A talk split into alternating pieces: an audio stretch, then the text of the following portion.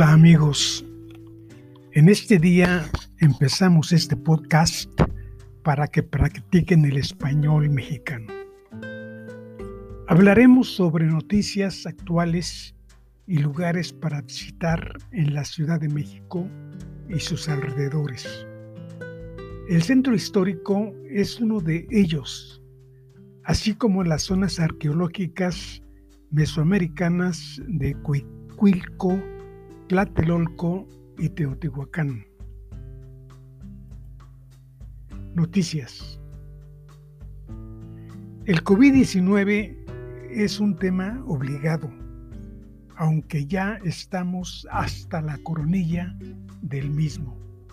Pero debemos decir que al fin llegaron las, las primeras vacunas de la marca Pfizer, las cuales empezaron a aplicarse el día de hoy 24 en el Hospital Liñero de la Ciudad de México.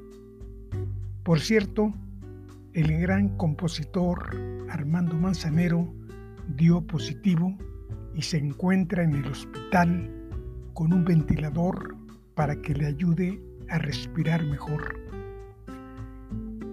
Un amigo que vive en Inglaterra me platicó por Zoom que la situación es crítica ahí pues parece que el gobierno ha perdido el control de la pandemia. La nueva cepa los tiene estupefactos y están aplicando medidas más severas de confinamiento.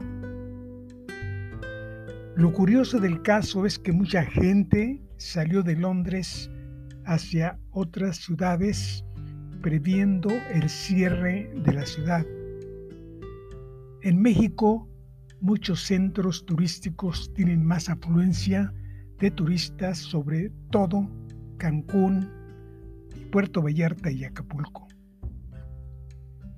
En 2020 y debido a la pandemia, México está entre los cinco países del mundo más visitados.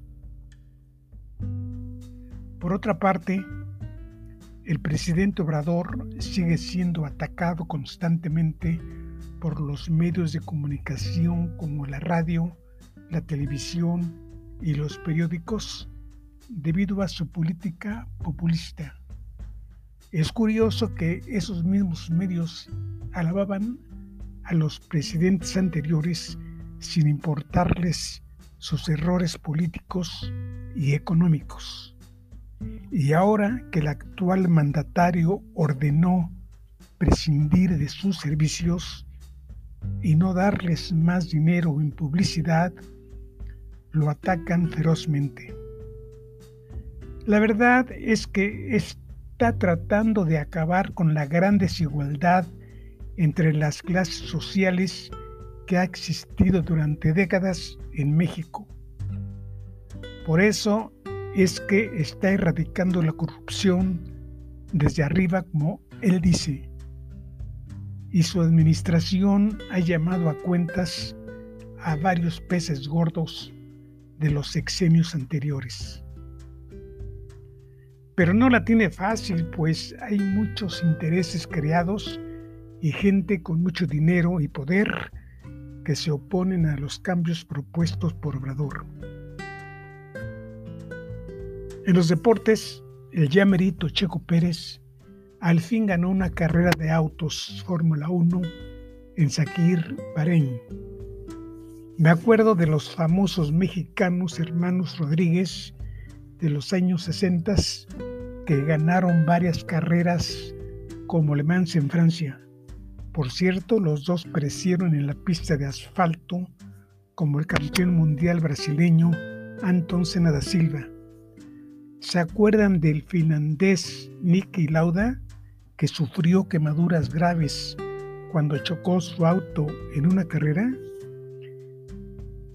En el box, el Canelo ganó su pelea por decisión unánime, pero creo que no se compara el gran Vicente Saldívar, peso pluma mexicano, o al cubano Mantequilla Nápoles de hace muchos años.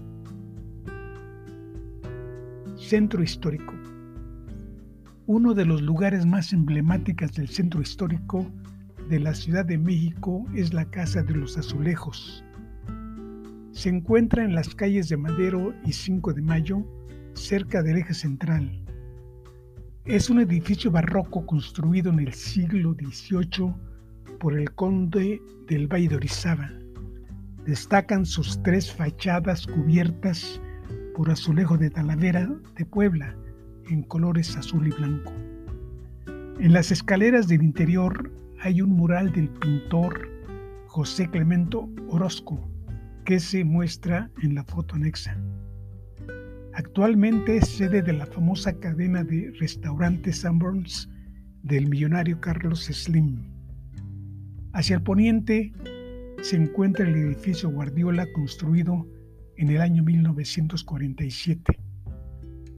Este edificio es del estilo Art Deco y para su cimentación se utilizó el sistema Chicago que se inventó unos años antes para la construcción de, rascacielos de más de ocho pisos en los suelos arcillosos de la costa de esa ciudad. Este sistema consistía en la fabricación de parrillas de acero a las cuales se vertía concreto para formar planchas muy resistentes al peso y a los movimientos.